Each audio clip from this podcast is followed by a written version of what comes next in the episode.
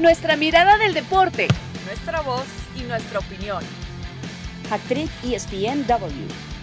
Quédate con nosotras. Hola, hola, bienvenidos. Esto es ESPN Gracias por acompañarnos en nuestro capítulo 95. Mucho que conversar porque, bueno, semana de Champions, eh, semana movida además. Eh, el fin de semana tendremos clásico joven. Hay mucho que conversar. y Para eso le doy la bienvenida a mis compañeras y amigas, Marisa Lara y también a Julia Hedley bueno, no me había tocado estar en el podcast contigo, sé que ya te habías incorporado, pero bueno, eh, de mi parte, evidentemente, bienvenida eh, también. Y bueno, ya, que estamos en ello, vamos a, comenzar justamente hablando de los partidos de Champions de, mitad de semana, un, City que parece ya básicamente con medio pie del otro lado ante un Bayern Múnich que le termina entonces el conjunto de Pep Guardiola ganando 3 a 0. Y hablar también del Real Madrid, que vemos por partes, evidentemente, porque termina ganando 2-0 en su casa en el Santiago Bernabéu. Eh, gran actuación de Vinicius, por cierto, gran partido, gran también de Benzema, que viene en una gran forma física y una gran forma goleadora. Y bueno, vamos a hablar entonces de ello. Julia, ¿cómo has visto eh, al conjunto del City, por ejemplo? Porque evidentemente yo siento que es complicado apostarle en contra al Bayern, sobre todo en Alemania, pero sí da la impresión, por, por sobre todo la presión que ha habido en la Bundesliga, por los cambios que ha tenido el conjunto bávaro, eh, me refiero en el punto de la Bundesliga que a que tiene al Dortmund respirándole allí dos puntitos de, distancia y que ha estado fuera incluso de, la posición de honor eh, en algunas jornadas. ¿Cómo ves a, ese, ese, ese, duelo particular entre el City y el Bayern, viendo lo que sucedió en el estadio de los City? Hola, Caro. Hola, Marisa. Antes que nada, gracias por la bienvenida. Un honor estar aquí con ustedes en este podcast en Hat Trick. Y, y sí, hablando del Bayern, eh, de ese partido, que para mí es la eliminatoria que ya está definida. Yo no creo que pase nada en la vuelta por parte del conjunto bávaro. Llegó Thomas Tuchel, un buen primer resultado en el del Klassiker, eh, ganando de manera contundente ante el Borussia Dortmund. Hay que decirlo también, un Thomas Tuchel que no ha hecho mucho cambio táctico respecto a lo que veíamos con Julian Nagelsmann. Es prácticamente lo mismo, al menos el mismo parado, ese 4-2-3-1 de repente eh, cambiando con Coman, moviéndolo de banda, haciendo leves ajustes, pero es prácticamente lo mismo que estábamos viendo con Julian Nagelsmann. Lo vimos en el Reclásico, después se lleva un duro revés en la Pocal y ahora en la Champions. Eh, es doloroso porque además apuestan por este proyecto de Thomas Tuchel. Eh, para esta temporada, no sé si ya den por perdida esta temporada y se piense más en la siguiente, pero sí, sí es para, para poner eh, eh, la alarma. Un partido en el que vimos un Upamecano eh, desastroso, hay que decirlo así. Errático, terrible, ¿no? Sí, sí, sí. Dayot Upamecano que, que a mí me parece un gran central, pero me parece que, que no conoce los grises. Dayot Upamecano un día te da un partido del mejor central del mundo y al siguiente desaparece. Y eso le pasó no solo desapareciendo, sino cometiendo errores graves frente a un Manchester City eh, al que no te puedes equivocar eh, enfrentando al conjunto de Pep Guardiola, que me atrevo a decir es uno de los años en los que se ha visto más convincente y lo que vemos un Manchester, un Manchester City que es un serio candidato al título de la Champions League, un serio candidato para llevarse la orejona. 3 por 0, Haaland como siempre, un gran partido de Bernardo, un golazo de Rodri, un Manchester City que, que, que, vemos innovando, eh, presionando, siempre mostrando ese gran equipo que es. Eh, Pep Guardiola tácticamente no deja de inventar y de crear y a mí me parece eh, maravilloso lo que está mostrando el conjunto Citizen. Un partidazo y yo no veo cómo sobrevivan a la vuelta. Yo creo que esta eliminatoria ya está eh, definida.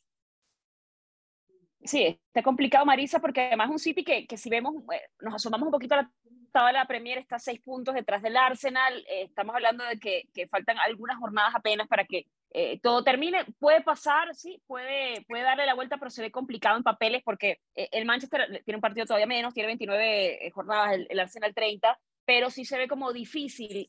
¿tú, ¿tú, también lo ves así, ya, ya definido, porque a mí me da la impresión también de que de alguna manera teníamos muchos años o tenemos muchos años esperando que ese proyecto millonario del City termine trascendiendo, de que Pep Guardiola termine probando que puede ganar más allá del de, Fútbol Club Barcelona que lo ha hecho, evidentemente, lo hizo también con, con el conjunto eh, del Bayern, pero de, alguna manera eh, en la Champions, evidentemente, le ha costado eh, llevar ese proyecto hacia donde por plantilla, por inversión, debería estar.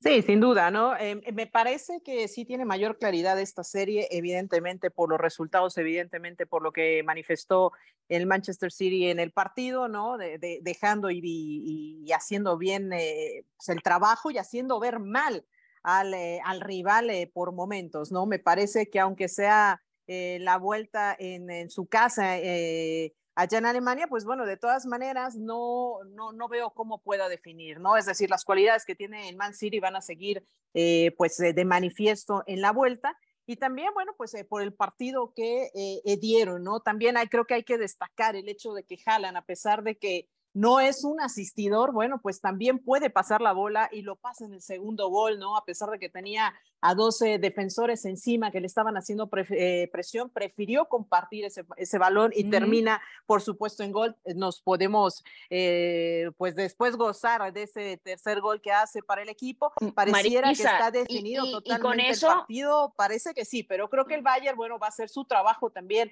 en su casa, vamos. Eh, el rival también cuenta. Y aquí, Carito, lo que sí creo y que hay que destacar y hay que decir es la actividad que está teniendo el Man City y la presión que tiene encima. Porque vamos, estará teniendo eh, tres partidos en ocho días. Esto es lo, del Bayern y por supuesto lo que va a estar eh, presentando con el Leicester City, que estará jugando el sábado. Y es una actividad pues muy constante que está teniendo. Ya lo decías, está a seis puntos de diferencia de, eh, del Arsenal que eh, al final, eh, pues obviamente ellos están enfocados en la liga, pero el Man City también quiere coronarse en la liga, sigue vivo, pero sabe que si pierde un partido, que si pierde estos puntos, que si de alguna manera no logra amarrar, pues ese, ese partido contra el Leicester, pues bueno, va a ser complicado porque deja escapar puntos. Mientras siga ganando, y que bueno, es ganable totalmente contra el Leicester, que no le está yendo bien y ya viene a la baja, creo que puede seguir peleando eso. Así que la presión de seguir vivo en los tres torneos que está disputando y estar teniendo tanta actividad puede pasar factura. Ojalá que no y le dé el resto para que el Man City podamos ver lo mejor, porque claro, y coincido en que es un favorito para ganar la, la Champions. No, y no puedes bajar los brazos faltándote quizá tan pocas jornadas para que, para que cierre la Premier, porque no puedes hipotecar, me parece, todo tu, tu, tu potencial o tus recursos a una sola competición que sabemos que es tan complicada de ganar como, como es la Champions. Eh, me parece que es claro favorito, evidentemente, pero yo tampoco, y siempre lo he dicho, no, yo no le apuesto. Es, hay, hay equipos, yo siento que es complicado apostarles en contra. Y yo creo que el Bayern es uno de ellos por, porque históricamente también ha sido una planadora, por el, el potencial ofensivo que tiene, por, por, por, la capacidad de resolver también las eliminatorias. Me parece que son esos equipos que, que también a doble partido te hacen mucho, mucho daño. Pero bueno, todavía entonces esperando a, a que el conjunto del City trascienda. Sí, yo sí, sí lo veo complicado, pero yo sí siento que va a estar un poquito quizá más cerrado eh, en, el Allianz, ya del otro lado, eh, en casa del conjunto bávaro. Eh, complicado, Caro. Y, Real Madrid. Y nada más agregar también el tema de vestuario, ¿eh? Porque terminando ese juego hubo un tema con, con Sadio Mané, se dice que golpea al héroe Sané, el vestidor, de hecho, eh, lo e, sancionan. Está fuera de la próxima convocatoria. no va a jugar el próximo partido eh, en Bundesliga, además tuvo una multa económica. El tema de Sadio Mané, que llega tras la salida de Robert Lewandowski esa temporada, eh, además de que se pierde gran parte de la temporada por esa lesión que además lo deja fuera de la Copa del Mundo. Se habló también de un tema con Julian Nagelsmann que le gritó al entrenador en el vestidor. Entonces, eh, son situaciones que extra cancha, pero que terminan afectando dentro del terreno de juego y que hay que poner especial atención también. No, totalmente. Y además yo, yo siento que cuando llega él, la apuesta evidentemente era, bueno, necesitamos los goles de, de Lewandowski y se empezaron a repartir y daba la impresión de que sí se, que se había acoplado muchísimo ya a, la actividad, pero bueno, lamentable lo que ha ocurrido, me parece además de aplaudir del club, de, hacer el anuncio, de poner evidentemente la multa, de sancionarlo eh, disciplinariamente, dejando fuera una convocatoria, más allá de que evidentemente necesita ciertas piezas, pero yo sí siento que hay cosas que si no atajas a tiempo en un vestidor, pues se te contamina todo y ya luego es demasiado complicado de, recoger. Eh, pero bueno, hay que hablar también eh, del Real Madrid. Marisa, el, actual campeón enfrenta al conjunto del Chelsea, que yo sí siento allí, a ver, no, no, no es que, que crea que en Stamford Bridge no haya manera de que, de que le dé la vuelta, pero lo veo quizás más complicado incluso de la situación entre el Bayern y el City, porque estamos hablando de un Chelsea que, que, viene en esta reconstrucción, que tiene técnico interino, que está en un proceso quizá complicado incluso en la Premier y que honestamente, por, las maneras que tiene en este momento el conjunto merengue, por el buen momento que tiene Rodrigo, eh, Benzema, Vinicius, yo siento mm. que es, es, complicado. Y me, me, parecía incluso que en la temporada pasada era más probable que el Chelsea le diera la vuelta y terminó el Global 5-4 con, con, esos, con esos goles de, de, Karim Benzema, ¿no? Lo que hizo justamente. Yo siento que esa eliminatoria está incluso más definida a pesar de que la distancia no es tan, no es tan amplia. Ojo, un Real Madrid que pudo haberse ido porque un cabezazo de Benzema que se va por encima de la portería, que se va lejos, y que además al final Mount pudo haber descontado para, para el Chelsea, pero bueno, yo siempre digo que, que lo hubiera no existe ni, ni en la vida ni en el. No, y de acuerdo, ¿eh? de acuerdo, justo por el numeral, ¿no? Que pareciera que la diferencia es menos y lo hemos hablado muchas veces, un 2 por 0 que puede ser engañoso en cualquier eliminatoria, ¿no? Que es perfectamente eh, para dar vuelta. Pero después de que ves un partido como los que nos ha regalado el Real Madrid con actuaciones, Dios mío, lo de Vinicius, eh, tú sabes, Caro, yo no le voy al Madrid, pero cada día que veo más a Vinicius lo amo más. Me encanta lo que hace dentro del terreno de juego, me encanta cómo desborda, me encanta cómo llega a línea de fondo, cómo mete eh, eh, esos balones retrasados que ayudan muchísimo a su equipo y que carga un montón ese peso. Y además la combinación que tiene con Benzema es, es impresionante. Después de que les costó muchísimo acoplarse, después de que Benzema le tuvo paciencia, después de que Benzema se convirtió en su guía, han logrado hacer una dupla espectacular. También lo que hace Rodrigo, también lo que hace, pues en su momento Modric. O sea, creo que es un equipo que se conoce extraordinariamente, se conoce bien en todas sus líneas, saben dónde están, saben qué les duele, saben cómo cómo presionar y me parece que eh, lo que mostró de fútbol el Real Madrid en el partido de ida, pues sí, sí hace sentir y hace pensar que esta eliminatoria podría estar, sí, incluso más, eh, más definida, sobre todo por los errores, los errores también que se cometen por parte del Chelsea y que dejan en evidencia, pues evidentemente, puntos muy específicos, tanto en media cancha como en defensa. Así que sí, coincido contigo, creo que Manchester City, eh, perdón, este, el Real Madrid tiene definida esta, esta eliminatoria. Obviamente hay que hacer el trabajo, hay que, hay que concluirlo, hay que pasar los 90 minutos, pero me parece que no debiese de haber sorpresa en esta llave. Y además, Julia, hay, hay eh, bajas también para el conjunto del Chelsea. Ya, ya confirmó Fran Lampard que Koulibaly, por ejemplo, no va a estar, así que tiene una baja importante en la defensa para la vuelta. Eh, ¿cómo, ¿cómo, lo ves eh, de cara a, porque había dicho en, la previa eh, Fran Lampard que tenían que estar a la altura de, de, del escenario, también era evidentemente su primera eliminatoria de la Champions. Yo siento que como que el compromiso quizá, digamos que no es el mejor momento para pensar que este Chelsea que se ha metido en tantos problemas que eso sí que ha hecho una inversión brutal y que más bien en su momento Potter había salvado el cargo momentáneamente clasificando justamente a, la siguiente instancia, cuando quizá no se esperaba que, lo lograran, pero solo como que lo sostuvo un par de semanas más también.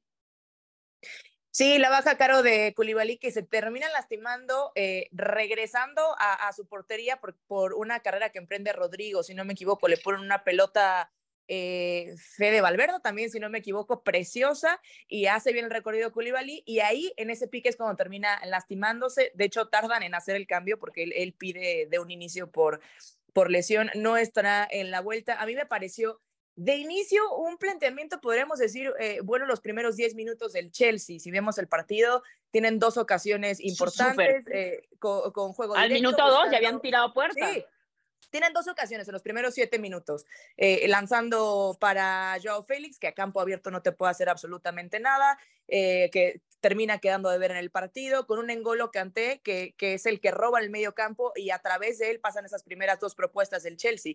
Pero después de eso, el conjunto merengue encuentra la manera de anular a Engolo Kanté en el medio campo y termina siendo eh, partido completamente el Real Madrid. Se juega todo prácticamente en la cancha del Chelsea con un Real Madrid con una presión asfixiante, eh, con un Dani Carvajal jugando muy bien, entendiéndose perfectamente, Modric, Cross, ya no decimos nada, por supuesto, de Vinicius, de Karim Benzema y de Rodrigo, que va de inicio en este partido, que me parece un jugador fundamental para, para el Real Madrid. A mí la sensación que me deja este partido es que el Real Madrid pudo haber sentenciado la eliminatoria y no lo hizo. Tuvo la oportunidad de que este partido terminara con una diferencia mucho más amplia y termina siendo un 2-0, que a mí no me gusta decir que es el marcador más engañoso del fútbol, pero vas a jugarte la Stanford Bridge. La eliminatoria podemos decir que, que, está sentenciada no por el marcador, sino porque sabemos la poca capacidad de reacción que va a tener el Chelsea. Aunque juegue en casa, no tiene los elementos para hacerlo. Hace el cambio con Kai Havertz, pero 300 eh, millones después eh, de, inversión y de fichajes, no tienen un, delantero centro puro. Entonces, le sigue faltando gol al Chelsea. Para mí le entregan a Lampard, que, como bien dices es el técnico interino, una bombita de tiempo. Eh, no sé los resultados que pueda lograr. Es una temporada, yo creo que de las peores que le hemos visto al Chelsea, al menos en la última década, en los últimos años. Y, y, si valga la pena ya pensar eh, eh, en, la siguiente campaña, ¿no? Va, va, más por ahí, yo creo que, el pensamiento de que la eliminatoria es sentenciada porque no se ve por dónde y, y, con, y, con, qué, con qué elementos pueda responder Frank, Frank Lampard en Stamford Bridge ante un Real Madrid que es otro, junto con el City, para mí, los dos máximos candidatos al título. Entonces, pero... Entonces tú te, quedas, te, quedas con el, entiendo que te quedas con el City ¿Te quedas con el City Real Madrid entonces? Porque ya tenemos que ir dando predicciones. Eh, yo sí, yo, yo, sí, yo sí, pero, pero también me parece que, que, el Real Madrid termina, termina fallando ocasiones y, y deja ir la oportunidad de que, de que ese 2-0 fuera un 4-0. Sí, totalmente. Marisa, eh, ¿con quién te quedas entonces para la eliminatoria? Yo estoy con Julia, City Real Madrid para mí. Sí, de acuerdo, de acuerdo. Creo que no hay mucho más eh, eh, que moverle por los números, por supuesto, por los jugadores que traen y por la contundencia que han mostrado. Me parece que se alzan, si bien no estaba claro el favoritismo hacia Man, a Man City, me parece que con lo que ha pasado, obviamente con los números que ha trascendido, ya, ya pues ha destapado las dudas o ha quitado esas dudas que había sobre el conjunto que, bueno, cuando empezamos o empezó esta eliminatoria, lo comentamos, el Manchester City tenía que estar dentro de los favoritos, creo que después de, de, de bueno, este partido y lo que ha hecho, creo que está y sigue quitándose esas dudas que había generado en algunos. Así es, bueno, ya entonces eh, hemos dado en en esta sección de Hable ahora, calle para siempre, lo que consideramos que podría pasar, evidentemente, eh, de aquí a, a, los próximos días, pero sí, se ve complicado el programa. Eh, yo, yo quiero finalizar con algo, porque estábamos hablando entre semana en Sport Center, Paco Gabriel de Anda, Ricardo Puch y yo, acerca, por ejemplo, de lo que había pasado entre el Milan y el Napoli, ¿no? Y ahí eh, termina pesando, el, hay, un, hay un momento donde quizá la la historia te termina jugando eh, a favor en competiciones como esta, ¿no? Por eso yo siento que, bueno, que el Bayern no se lo puede descartar, pero me parece que, quizá podría ser ese momento del City de, trascender. Eh, chicas, tenemos que mencionar brevemente, porque evidentemente siempre nos pasa que, nos ponemos, en, nos enganchamos con un tema y se nos va mucho el tiempo. Eh, pero bueno, hay que hablar brevemente de, de, lo que pensamos que podría suceder en el Clásico Joven. Porfa, brevemente. Marisa, eh, ¿en qué momento? Porque yo sí siento, a ver, ya aquí voy a dar simplemente mi opinión rápido, que, que el, el, el, haberle ganado a Monterrey para el América le ha dado mucho fuelle para ese siguiente partido y evidentemente más allá de que, bueno, el 7-0 pudo haber sido eh, muchas cosas, me refiero a accidental, a, que, a que muchas cosas condicionan en, en los momentos de y quizá Cruz Azul viene en otro punto de la temporada con un nuevo técnico, bueno, ya lleva varias, evidentemente, jornadas, pero siento que ha venido creciendo de alguna manera. No creo que se repita un, un marcador tan amplio. Marisa, pero ¿cómo ves tú el partido? Yo, yo sí siento que podría estar decantado para el lado del América.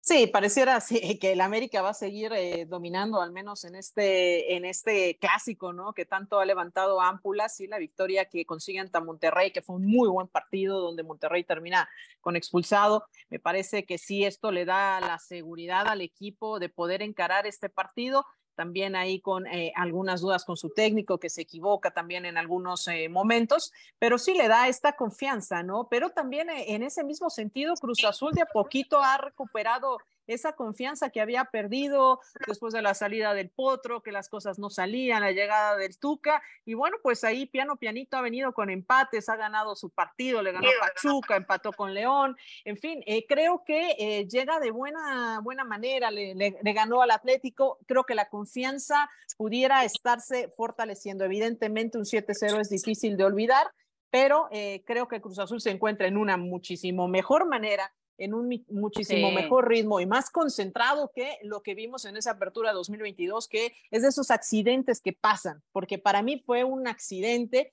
y obviamente, bueno, pues América que no tuvo piedad sacó provecho de lo que tenía que sacar provecho. Pero sí, creo que el Cruz Azul no está en esa posición, creo que se encuentra mayor ordenado, creo que se encuentra con mayor concentración. Entonces, eh, fue un accidente, Caro, yo creo que vamos a ver un partido tanto más parejo, sí, siento más favorito al América por la inercia que ha traído a lo largo del torneo, eh, pero no creo que le vaya también eh, pasar eh, por encima Cruz Azul, a pesar de que el mismo Carlos Hermosillo diga, ¿no? Que pues sí, ve favorito al América, ya para que Carlitos diga esas cosas, es que realmente pues ve así la situación, porque sabemos que es un enamorado de la máquina, pero sí, me parece que tiene ligera ventaja el América sobre Cruz Azul para este partido. Julia Headley, ¿cómo lo ves? Caro, padrón, eh, coincido. Qué formalidad, qué formalidad, ¿no? coincido con, Marisa y contigo. A ver, América viene de ganarle, de ganarle al líder, eh, este momentum que atraviesa, la inercia, pero me parece también que se había eh, un buen momento para que Cruz Azul se enfrentara a América en el torneo, es este es eh, el que vemos a un Cruz Azul sólido, que ya suma varios partidos eh, sin conocer la derrota, que, que, viene de, ese eh, empate, que viene de conseguir también una victoria importante frente a Pachuca. Entonces, creo que si podemos hablar de un momento ideal en el torneo para enfrentarse a, a una América que tiene una de las ofensivas más poderosas del fútbol mexicano actualmente, es ahora para Cruz Azul y para demostrar eh, de qué están hechos en este momento en sitios de repechaje y si pueden aspirar a, seguir subiendo en la tabla, ¿no? En estas últimas eh, tres jornadas que quedan contando esta que ya es eh, la fecha 15 pero va a ser interesante, va a ser interesante eh, eh, ese, ese matchup, eh, lo que haya en la defensa de Cruz Azul para intentar anular, lo cual va a ser complicado a, Cabecita, a Henry, a Valdés, lo que decíamos, ¿no? Un América que, que, viene muy bien trabajado por el Tano, que también se ha dicho esta semana que, que, si el Tano no llega a la final, pues estaría puesta en duda su continuidad en la América, ¿no? Que ahí también me gustaría saber su opinión, porque para mí el Tano ha venido haciendo un gran trabajo con las Águilas y, pero esa es la condición, ¿no? Al menos del club, que, que llegue a, la final del fútbol mexicano. Yo también creo que ese 7-0 ya podemos dejarlo atrás, será un partido eh, eh, más parejo y podemos esperar, bueno, el partido más atractivo de, de, de esta fecha 15 y, y, sí, ligero, ligero favorito el América. Bueno, no, no, no ligero, seguramente sí, sí, un poquito más que ligero. Está, bien, bueno, yo, yo creo que, bueno, la semana que viene nos veremos seguramente acá para, para conversar, pero también tenemos que, que presentar esta entrevista especialísima.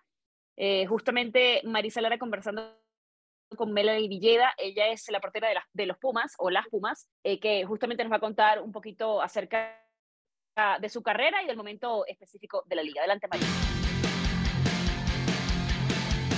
Actriz ESPNW. Muchas gracias, Carito. Sí, le damos la bienvenida a Melanie Villeda, guardameta de las Pumas de la universidad. Además, en este día tan especial que se conmemora, eh, pues, el Día Internacional del Portero, donde, bueno, pues esto se hace, Melanie, en memoria justo de Miguel Calero, que falleciera a los 41 años y a partir del 2013 se empezó pues a hacer esto en su memoria. Así que bueno, nos da muchísimo gusto recibirte en Hat Trick, Melanie. ¿Cómo te encuentras? Hola, hola, no, mucho gusto. Eh, gracias por la invitación. Todo bien aquí, andamos. Muy bien, muy bien. Melanie, platícame, ¿por qué es que te decidiste a ser guardameta? ¿De dónde viene esta pasión, este amor por los tres palos que no es nada común? Pues mira, eh, yo empecé jugando a los seis años como delantera con un equipito ahí de, pues de niños, de, de hombres, y esto fue como a los seis años, digo, empecé a los seis y como a los siete, ahí un año después, eh, falta el portero del equipo y ya el entrenador, pues, ¿quién se pone? Y ya alzó la mano. ¿Por qué no? La verdad no tengo idea, no me acuerdo por qué, por qué alcé la mano. Y al principio mis papás fue como de, ay, no, no, no, como que, como que portera, no? Te van a pegar los balonazos. Y yo, no, pues ya, no, ya sabes, una, una chiquita bien intrépida, entonces pues ya así fue como, como me puse y de ahí pues me gustó y ya me quedé y ya no lo solté. ¿Qué sensación te da estar bajo los tres palos? Pues qué te digo, como siempre, ¿no? Eres diferente, la presión es diferente, las, las atajadas se sienten diferente a un gol, o sea, y eso, la verdad me gusta la diferencia que pues que, que hace eso y pues la intensidad, el estar volando, el estar aventando, la verdad es que eso me encanta. Oye, ¿y en tu familia hay influencia por el fútbol, por los arqueros? ¿Hay de dónde te venga esta sangre, este amor por el deporte? Sí, mi papá jugaba fútbol, eh, igual así amateur en, las canchitas de joven y pues yo me imagino que pues también de ahí mi, mi, mamá iba a los partidos, cuando estaba embarazada de mí, iba a los partidos de mi papá y todo, entonces ya también de ahí yo creo. Pero sí, bueno, ya cuando empecé en la portería, pues mi papá me, de hecho, mi papá fue el, el, primero que me empezó a, pues como entrenar de portera, enseñarme algunas técnicas y todo eso. O sea, él no sabiendo tanto como en la portería, él jugaba en la cancha, pero él fue el que me empezó a enseñar todo eso.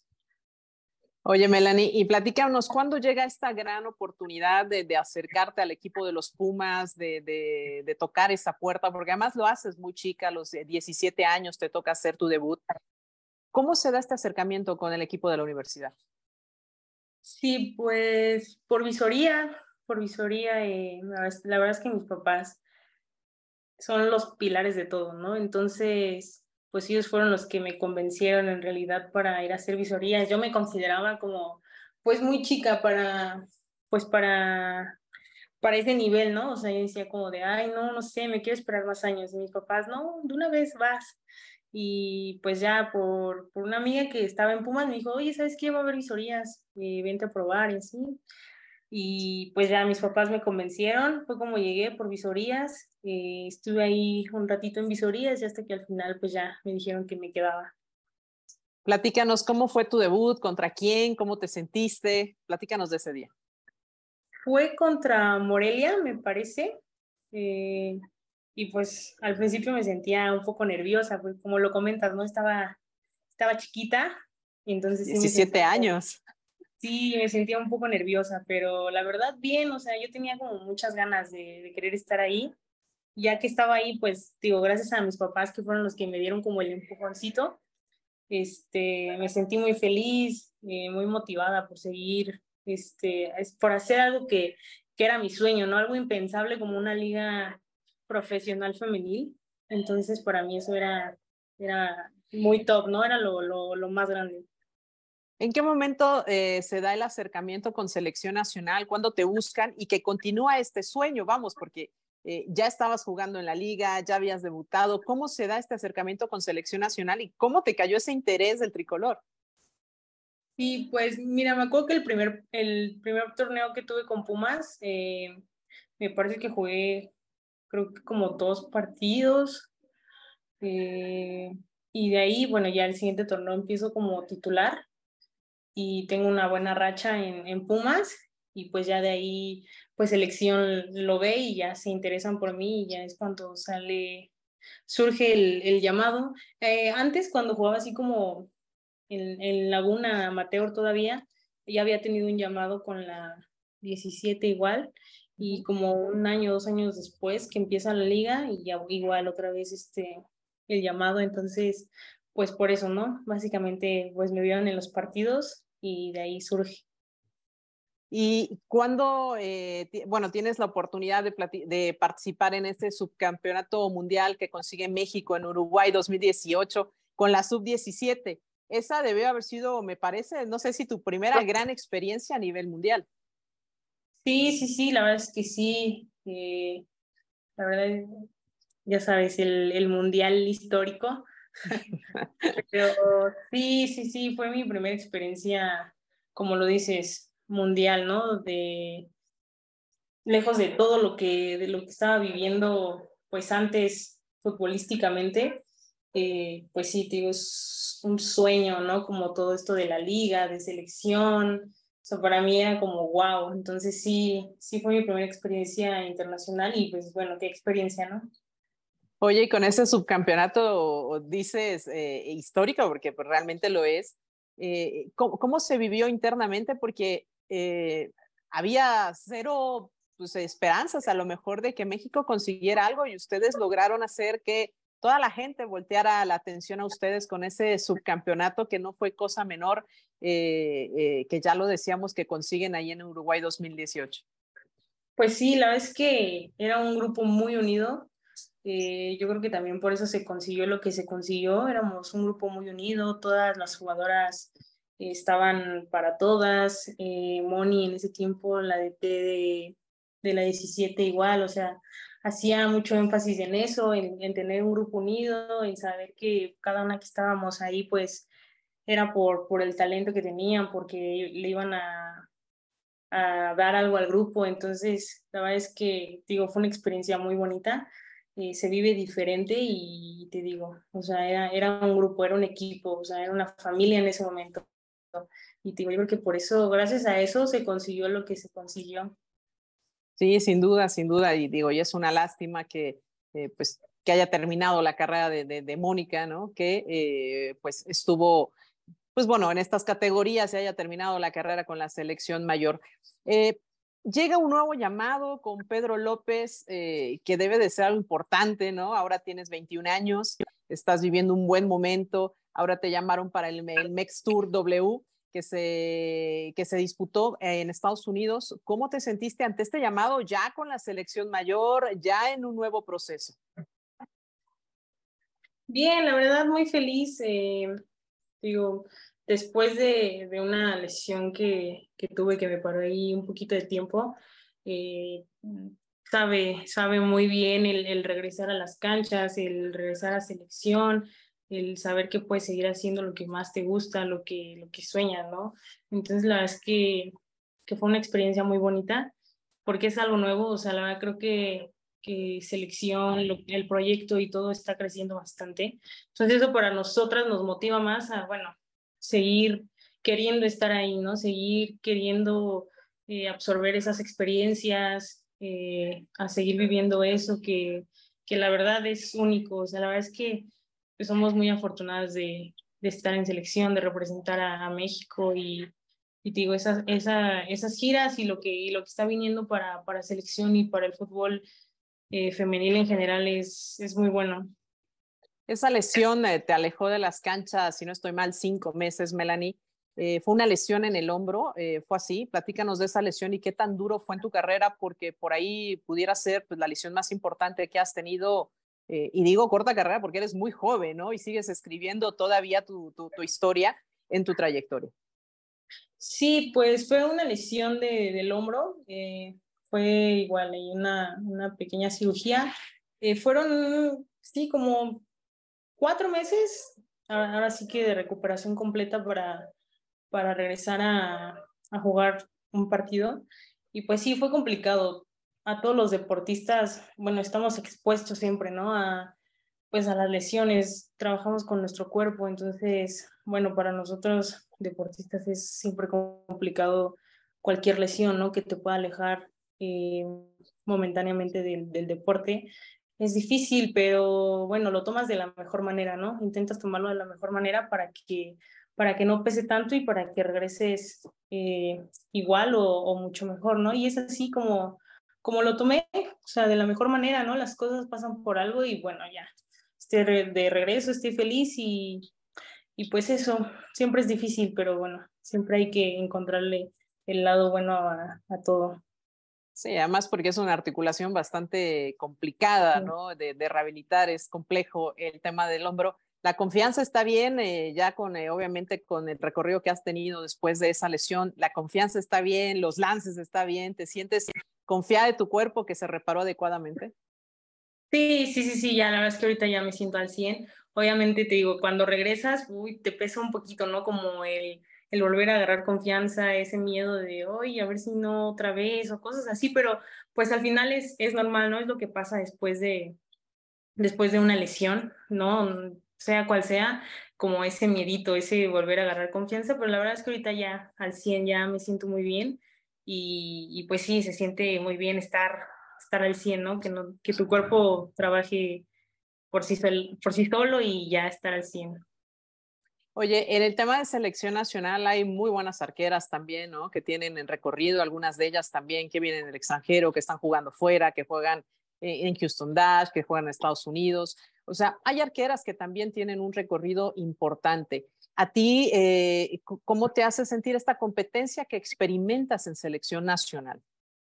Sí, como lo dices, hay muy buenas porteras en selección y bueno, lo tomas de la mejor manera porque al final eh, aprendes de ellas, ¿no? O sea, como lo comentas, soy una portera joven, entonces pues aprendo mucho de, todas las jugadoras que están en, selección, ¿no? No solo de las porteras, pero hablando específicamente de las porteras, sí, o sea, yo estoy feliz, ¿no? Por, de estar ahí, de vivir la experiencia y de aprender de ellas. Al final, pues ellas tienen más experiencia en algún punto, entonces yo les aprendo de eso.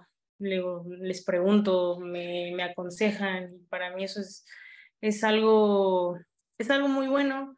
Eh, me hace sentir bien, como dices, la experiencia, ¿no? Eh, la competencia este, interna, la verdad es que también es, es muy buena y eso hace que, que mejore, que, que haga que me exija todo el tiempo, ¿no? Conmigo misma para poder estar al 100 y para poder estar en un futuro eh, ahí, ¿no? Y seguir estando. Sí, sobre todo porque es un proceso, ¿no? Vamos, eh, lo platicábamos hace un momento, ¿no? La selección mexicana quedó eliminada de la posibilidad de adquirir su boleto hacia el Mundial que se juega en este año, en verano. Eh, pero bueno, vendrá un proceso con un nuevo entrenador, con Pedro López, que está viendo todo, ¿no? Está viendo a todas las jugadoras, me parece un proceso interesante. Y yo quería preguntarte cómo ha sido y cómo sientes a Pedro López, un técnico español eh, que, que, viene a ser campeón con, con, con España, con la sub-20. ¿Cómo, ¿Cómo sientes a Pedro López en su proceso y cómo se siente la selección al interior? Bien, muy bien. La verdad es que digo, el ambiente dentro de es muy bueno. Eh, sabemos que Pedro tiene mucha experiencia, es un muy buen entrenador, es un muy buen técnico, nos ha enseñado bastante. Este, y eso, o sea, qué mejor que tener una persona experimentada que tenga esa, esa, esa experiencia y ese conocimiento para, para dárnoslo a nosotras y nosotras adquirirlo. La verdad es que es, es muy buena persona también, es es un muy buen entrenador, entonces, bueno, estamos felices con, con él. Oye, Melanie, y bueno, en este Día Internacional del Portero, queremos preguntarte quién es tu referente en el marco, quién es tu referente, obviamente, en la portería. Pues mira, me gusta mucho Keylor Navas, Ter Stegen, soy, soy muy fan de ellos dos, me gustan mucho. Entonces, ¿te encantaría que Keylor Navas recayera en el América? pues no estaría mal que estuviera aquí en el fútbol mexicano, donde sea, pero que, que venga. Oye, Melanie, eh, ¿cómo crees que ha evolucionado Pumas eh, femenil, obviamente, y esta liga desde hace cinco años que te tocó, eh, pues, empezar a verla, que igual no estabas ahí, pero que estabas viendo la distancia, pero sí en lo que has estado, ¿qué te parece la evolución que ha tenido la liga y Pumas en específico? Bien, como te comento, es una liga que, que va creciendo, va en crecimiento. O sea, yo la verdad, eh, viendo ligas de otros lados, creo que, que va muy bien la liga hacia, pues hacia donde la quieren llevar, ¿no? Que sea una liga que en, en algún futuro sea, que genere, ¿no? Para, para la misma liga. Entonces creo que, que, va muy bien. La verdad es que creo que en cinco años se ha crecido muchísimo. Falta mucho por mejorar, faltan muchas cosas por hacer, pero bueno, por algo se empieza y, para mí, para mi gusto y para el, gusto de muchas personas va muy bien y en Pumas igual, ¿no? O sea, como te digo, mm, estuve desde el segundo torneo de, de, de, cuando inició la liga y la verdad es que se han visto muchos cambios, ¿no? Más apoyo en cosas muy pequeñas, ¿no? Como uniformes, canchas, eh, material, cosas así, este, ese tipo de cositas creo que, que también influyen, ¿no? Dentro del rendimiento y es lo que también nos ayuda. Y, la verdad es que también en eso nos han ayudado bastante, Pumas ha mejorado bastante en muchas cosas. Como todo, falta, falta por mejorar, pero bueno, ahí está y bueno, ¿qué te digo? Eh, creo, que, creo que va mejorando para bien. Oye, Melanie, no puedo dejar de preguntarte sobre el siguiente partido, enfrentar a las Águilas del la América. Eh, que pues sabemos que han elevado muchísimo su nivel en este torneo, que van terceras de la posición, y Pumas que, eh, bueno, pues ahí viene, ¿no? Sumando, restando, empatando, ¿no? Teniendo de repente un poco de altibajos, pero que están en la posición número 13. Este partido, ¿cómo lo esperas y qué tipo de rivalidad se vive ante las Águilas del América? Estoy emocionada, ¿no? Este tipo de partidos siempre te, emocionan, siempre estás como ansiosa, ¿no? De ya de ya querer jugar, de que ya sea la hora del partido. Y bueno, así también está el grupo, estamos muy emocionadas de ya, de ya jugar el partido. Hay confianza dentro del equipo, hay... Eh, sabemos que es un, un, equipo complicado, que es un partido complicado, pero bueno, también sabemos lo que somos nosotras, ¿no? Lo que es, lo que es Pumas. Y nada, estamos muy conscientes de que tenemos que ir a dejarlo todo, eh, sea el resultado que sea al final, independientemente del resultado, es dejarlo todo, intentar este, dar, dar nuestro máximo, no intentarlo, es darlo. Y nada, o sea, conscientes de, de eso y de, de que vamos a ir eh, al 100, al 100 y te digo, el, el, el, grupo está, está muy bien, está consciente de eso y bueno, yo creo que va a ser un, un muy buen partido y las que todas confiamos en todas y estamos, estamos emocionadas. Eh, lo que pasó el torneo pasado, ese doloroso 6-1, quedó atrás, Melanie. Mentalmente el equipo está fuerte. Tú en lo particular estás fuerte en esa portería para, para, para atajar lo que venga. Sí, digo, al final es un, es un torneo distinto, ¿no? Eso ya, ya quedó en el pasado. Siempre intentamos dejar pues los tragos amargos atrás para que justo no afecten no afecten ahorita y como te lo, te lo comento, estamos muy enfocadas en, en el partido, en que lo tenemos que hacer bien y, y sí, bueno, se deja atrás ese mal resultado, ese mal partido, eh, y pues lo que sigue, ¿no? Y lo que sigue es el, el partido próximo y, y, es el que tenemos que hacer diferente y bueno, ya veremos mañana qué tal nos va. Perfecto, Melanie. Pues te agradecemos muchísimo estos eh, minutos, te agradecemos mucho que hayas estado con nosotras en, eh, en ESPN Hattrick W. Y bueno, seguro dejando la puerta abierta para una próxima invitación. Muchísimas gracias. No, muchas gracias a ustedes. Les mando un saludo. Nuestra mirada del deporte nuestra voz y nuestra opinión. Esto fue Hat Trick ESPN W.